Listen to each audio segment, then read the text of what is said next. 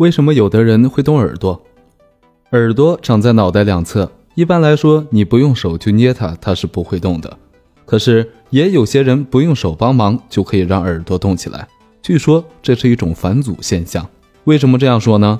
我们都知道，人类是一种哺乳动物，一般来说，哺乳动物大都能够利用耳部肌肉牵动外耳去感受外界的声音。例如，当呼唤狗狗或猫咪时，它们就会将耳朵竖起来。可是，人类在进化中却渐渐失去了这种本领。这是因为人在直立行走之后，颈部变得灵活，再也不必靠耳廓的活动来捕获外界的声音。